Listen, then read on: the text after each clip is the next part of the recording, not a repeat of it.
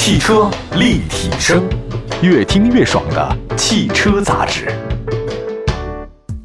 各位大家好，欢迎大家关注本期的汽车立体声，我是董斌啊。然后全国各地收听我们节目的所有的好朋友们，前两天还有一个朋友在我节目直播的时候给我留言，他说，呃，他们城市呢最近有一档新的这个汽车节目，然后听了起来呢，我觉得特别的亲切，请问是不是我做的？然后呢，我很热情的回答了一下，不是，也挺感谢这么多朋友们在全国各地啊收听我们的节目啊。呃，所以呢，我们在节目当中也尽量的去抹杀一些自己的个性，就是比如说一个单独对某一个城市个性。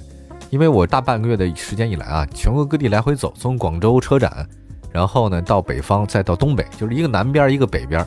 前段时间呢还去了一趟这个青海，到青海待了大概一个多礼拜吧，啊，也是做了一个特别的专题啊，也很有意思啊，去了非常多有意思的城市，还到了甘肃。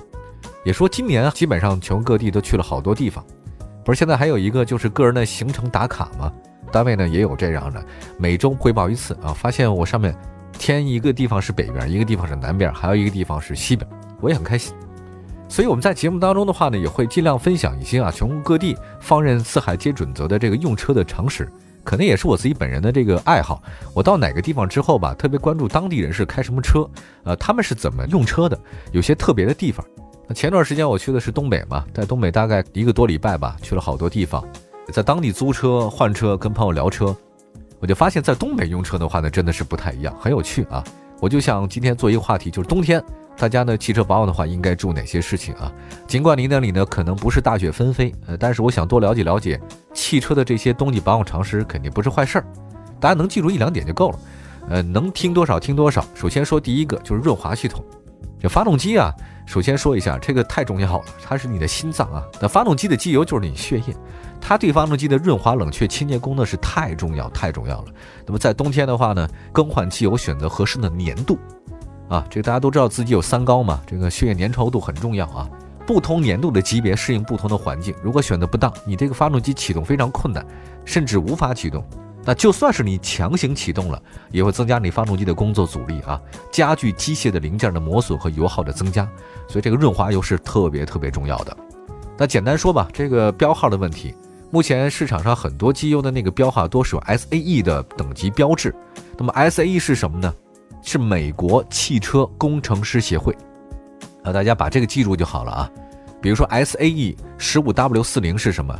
这个 W 呢，就是冬天的意思，Winter 啊，冬天。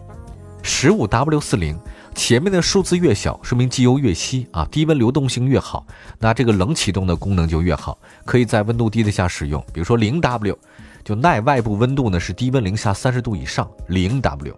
五 W 耐外部低温零下三十度，十 W 耐外部低温零下二十五度。那现在还有十五 W 的，比如说零下二十度，它都可以解决了。那么还有呢，就是二十 W 的耐外部低温是零下十五度。那么在东北地区的话，我去了一下那个地方啊，他们说最多的零下温度应该是零下四十度，啊，零下四十度左右，曾经有那么几天，那就要零 W 的啊，这个很重要啊，否则的话，基本上五 W 啊或者十 W 的就足够用了啊。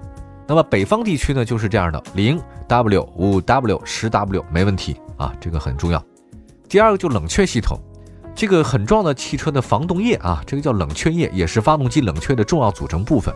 在寒冷的冬天，一定要使用汽车冬季专用防冻液，尤其是北方天气很冷啊。如果你冷却系统是水，你马上结成冰啊。我忽然想到，原来那个壳牌嘛，它推出过一款那个壳牌的全效防冻液，上面有几个字让我特别印象深刻啊，叫做什么呢？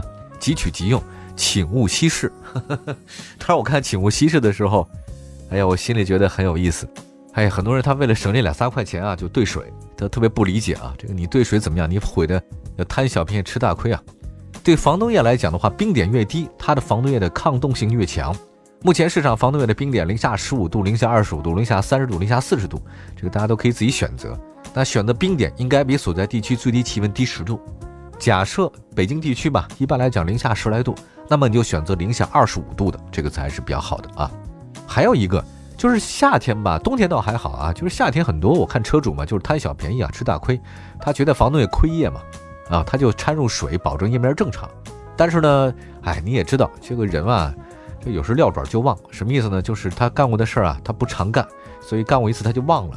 进入冬季之后呢，他就忘了换专用防冻液，结果发动机就故障了。所以冬天一定要检查一下啊。还有另外一个不同颜色的防冻液，不要混加。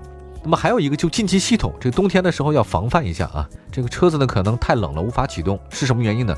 除了那个冷却系统和电瓶量这个不够，可能就是一个特别重要的事儿。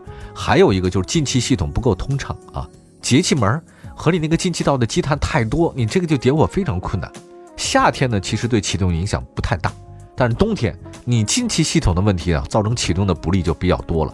比如说你汽油挥发性比较低，冬天很冷嘛，汽油挥发的很少啊，所以呢造成冬季点火困难，它没有氧气进来。一般情况之下呢，我建议大家就是每隔两万公里。清一次那个节气门积碳啊，秋天或者入冬之前那清洗更好。发动机呢，它进空气比较多啊，它发动机不会点火困难。另外一个，刚才说到了供电系统了啊，现在电瓶对低温的话呢，同样很敏感。比如说低温环境下，蓄电池的电容量比常温时电容量低得多。那现在电瓶大家都知道是免维护的了啊，跟我们之前用的是不一样。你不用再补充什么电瓶的电解液等等，但你要注意保养电瓶。我今年就是在这个。在入冬之前吧，然后做了一次维修保养，特地换了一个电瓶。其实后来那个四 S 店跟我说，他说：“董老师，您这个电瓶还能再使用吧？不过不能完全的保证你这个冬天。”呃，后来我仔细想了想，说赶紧换了一个，八百块钱啊，心疼死我了啊！那么在冬天里呢，哈，其实减少用电设备是最有效的，尽量的吧。就是如果冬天你常停着不打火，在寒冷的早上很可能就打不着了。所以一个礼拜至少动一次车，这还是很重要的。呃，还有，当然我知道现在有一些这个清洁电瓶的这个接线柱啊，有条件的话呢，去四 S 店啊或者路边的店里面，你那个接线柱的话呢，加上点专用的这个油啊，给涂一下接头的这个地方，延长它的寿命，这个很好的啊。还有一个轮胎压力，轮胎压力的话很重要，就是橡胶呢在气温变低的时候呢，它容易变脆，摩擦的系数有所降低。那么在冬天的话呢，它这个胎压呀不能太低，也不能太高，否则的话影响抓地力啊或轮胎寿命。冬季轮胎相对全天候的轮胎来讲的话，材质更软，花纹更深，可以在冰雪路面呢提供更强的抓地力呢和防滑性啊，大家一定要注意这一点。如果有条件的话呢，当然这个我觉得东三省要得换啊，但是这个一过山海关以内，你完全不要理这个冬季轮胎那事儿，没必要。那建议大家的话，仔细看一下汽车这个说明书，一定要根据厂家的建议来调节这个气压就好了。还有入冬之前一定要看一下轮胎的外观，比如说它老化的呀、裂纹的呀、鼓包的呀，还有缝隙中的小石子儿啊，这个其实都是很重要的。好吧，以上呢说了是五点啊，休息一下，咱们再说说这个雨刮器的事儿啊。这次我去东北啊，反正长了见识了。这个当地的这个雨刮器啊，这一到冬天是个很亮丽的风景线啊，很好玩。我们一会儿回来。汽车立体声。您的爱车情报站，会新车，私车定制，会买车，会客厅大驾光临，庖丁解车，精准分析，会拆车大师来帮您，会用车，自驾上路，会玩车，我们都是汽车人。继续回到节目当中，这里是汽车立体声啊，这个就到了冬天了。大约在冬季的时候，我们总会做一次这个相应的汽车的维修保养的专题节目啊。每年都说，但今年呢也提醒大家，刚才说了轮胎啊，其他一些东西。接下来说说我在这个东北长春一件很好玩的事儿啊。他们给我讲一个笑话。呃，我在那个停车场里面啊，停车以后，呃，当地人呢第一件事呢是把那个雨刮器啊就给掰起来，不是贴在那个玻璃上面。哎，我就奇了怪了，我说你们为什么都掰起来呢？那个司机跟我讲说，他这个晚上老下雪。一下雪了以后吧，他就把那个雨刮器啊跟那玻璃就粘在一起了，这样的话呢降低橡胶的寿命。同样的话呢，这个再清扫起来也很困难啊，所以他们基本上就会把雨刮器呢全给掰起来。啊，另外他还讲一个笑话是什么呢？很好玩。他说，呃，他们当地吧这个车以大众居多啊，在东北嘛很正常，长春啊一汽的这个地方。所以呢有一天啊，就是大雪下的特别大，早上起来之后吧，当地停车场吧。你所有的车型啊，都是被大雪覆盖了，你也搞不清自己是哪辆车了。有的车主的话呢，就花了九牛二虎之力啊，把那个车啊整个全清扫了一遍，结果发现不是自己的车，自己的车是隔壁那辆，这辆车一模一样。花了十几分钟把车清扫干净了，结果呢，发现根本进不去，不是自己的车。哈哈哈，要感谢这样的好邻居啊。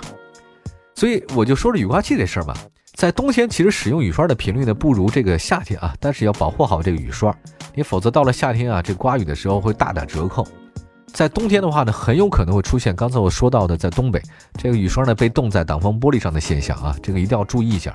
还有一个，这有些人啊啊会用什么热水啊来弄啊，但实际上。千万不要。如果你清晨发现雨刮器被雪水冻在挡风玻璃上，正确的方法呢就是把空调吹热风，风挡模式啊带雨刮器的自然化开啊，这个还是很重要的。还有玻璃水一定要换为冬季专用的，这个才很重要。